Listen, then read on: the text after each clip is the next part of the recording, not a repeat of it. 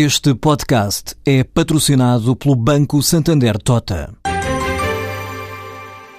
Sabia que a França é o país que mais vinho importa de Portugal? E que os Estados Unidos são o maior importador de calçado do mundo? Ou quais as empresas que importam mais azeite português?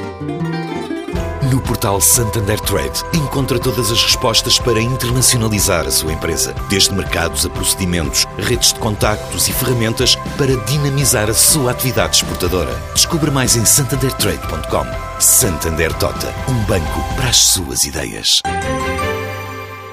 A portuguesa Frijobel registrou uma subida de 25% das exportações no primeiro semestre deste ano, o que se traduz num volume de vendas na ordem de 1,8 milhões de euros, uma subida de 15% do total vendido nos primeiros seis meses do ano.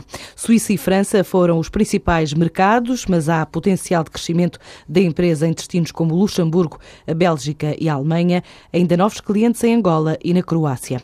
Depois de se ter começado a dedicar à transformação e comércio de peixe e marisco, agora também também de outros alimentos congelados, o crescimento tem sido uma constante e a procura de mercados também, como já tinha adiantado a TSF, o responsável da empresa, Paulo Júlio. Para além daquilo que são os nossos mercados habituais de exportação, que são sobretudo países da União Europeia, depois também um bocadinho para Angola e para Cabo Verde, estamos a trabalhar outros mercados de exportação, Emirados Árabes Unidos, Canadá, Estados Unidos, Brasil, Hong Kong, Rússia, eh, porque são outras geografias onde nós identificamos que há potencial para o nosso tipo de produtos. Embora eh, nós tenhamos um objetivo para 2014 de crescimento muito ambicioso, tanto, em, tanto no mercado interno como também na, na, nas exportações, nós vendemos em 2013 cerca de 15% do nosso negócios foi para exportação, portanto temos aqui uma margem de produção que é grande. Os nossos principais mercados são a França, a Suíça, Luxemburgo, Alemanha, Bélgica, Cabo Verde e Angola, conforme disse.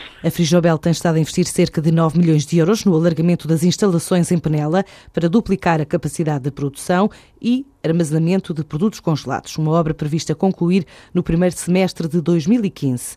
A farmacêutica escocesa McFarland Smith está a investir cerca de 4 milhões de euros na construção de uma fábrica na zona de Beja, que deverá estar pronta no final deste ano e vai produzir morfina para fins medicinais a partir da produção de papoila semeada por agricultores da região alentejana.